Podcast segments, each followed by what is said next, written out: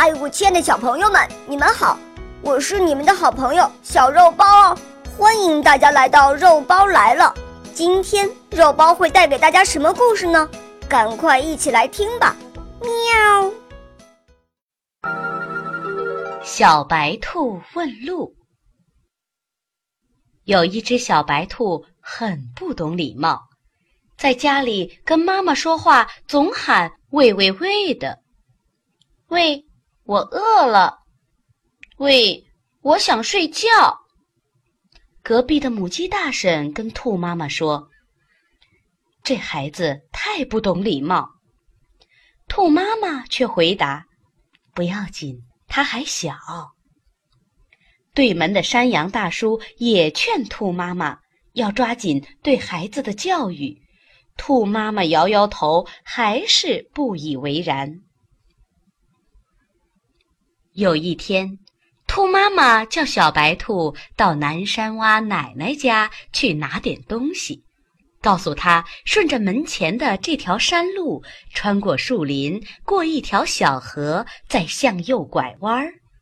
小白兔不耐烦地说：“我知道了。”兔妈妈不放心，再三嘱咐：“如果迷了路，就请问别人。”问路的时候一定要讲礼貌，开口先称呼，接着说声“请问”。还没等妈妈讲完，小白兔忽的一下窜出了大门。田野里多美呀！红的桃花，黄的油菜花，还有好多彩蝶姑娘。抖动着它们漂亮的花衣裳，在欢快地跳舞嘞。小白兔一会儿摘花，一会儿扑蝶，早已把妈妈嘱咐的话丢在脑后，结果迷路了。小白兔看见蜜蜂大姐正在采花蜜，连忙跑上前去，喂。南山洼从哪里走啊？这是哪家的孩子？一点礼貌也不懂。蜜蜂大姐生气地摇了摇头。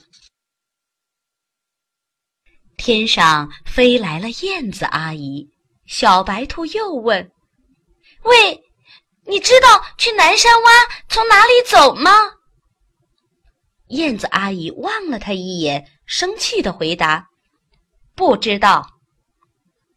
过路的黄狗大伯看到小兔这样不懂礼貌，可生气了。小白兔刚开口，“喂！”黄狗就把头朝后一扭，不理他。小白兔心想：“妈妈说过，狗认路的本领是有名的，它一定是告诉我朝着它头扭的方向走吧。”于是，小白兔放心大胆地顺着那个方向奔跑，越跑离南山洼越远。它找啊找啊，直到太阳落了山，还没有找到奶奶家。这一下可把它急坏了。天黑了，小白兔心里多害怕呀！他哇的一声哭起来，后悔自己没有听妈妈的话。他哭得可伤心了，整整哭了一夜，把两只眼睛都哭红了。好了，我亲爱的小朋友们，这个故事就讲完了。欢迎妈妈和小朋友们一起来使用伊氏娃娃 JOY 中药神奇水，修复皮肤。棒棒的，对婴幼儿湿疹奶癣更有效果，妈妈们再也不用担心孩子有湿疹了。